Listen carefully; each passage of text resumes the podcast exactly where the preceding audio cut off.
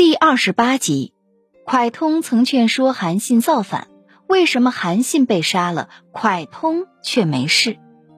古时候有句俗话：“狡兔死，走狗烹”，意思是猎狗在帮猎人抓到兔子之后就没什么用了，将会被猎人煮熟吃掉。在帮助刘邦夺取天下后，韩信并没有急流勇退，而是身居高位，名满天下。这就引起了刘邦的猜忌，最后给自己招来了杀身之祸。西汉建立没几年，韩信便以谋反罪被刘邦的老婆吕后杀死。韩信死后，刘邦问吕后：“韩信死的时候有什么遗言吗？”吕后回答说：“韩信临死前说，真后悔没有听蒯通的话。”所以才会有今天的结局。陛下，这个蒯通是谁？刘邦说：“这个蒯通是齐国人，听说能言善辩，曾在韩信手下做事。如此看来，这个蒯通不得不杀。”于是下令把蒯通抓来。没几天，蒯通被带来见刘邦。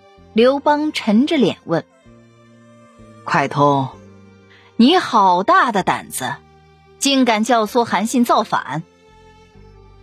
蒯通答道：“不错，我确实这样跟韩信说过。不过这小子不听我的，所以才落得如此下场。如果他当初要听我的话，早早的拥兵自立，陛下您可就没有现在这么安逸了。”刘邦一听，勃然大怒，高声喝道：“来人啊，把这个狂徒煮了！”卫兵一拥而上，抓起蒯通就要往油锅里扔。蒯通大喊：“冤枉啊！”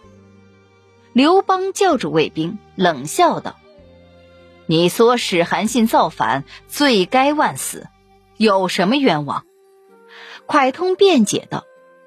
我听说盗贼只养的狗朝着圣君尧死命的叫，难道这能说明尧不是一个好君王吗？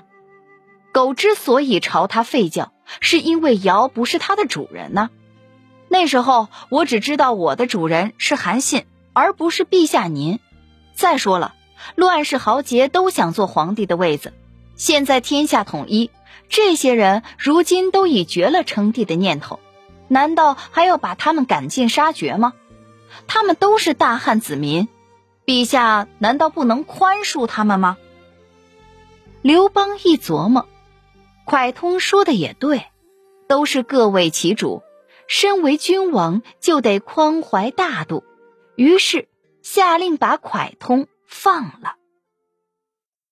您刚才收听的是《中华智慧中华文化十万个为什么》。同名图书由中华书局出版，演播麦田守望者。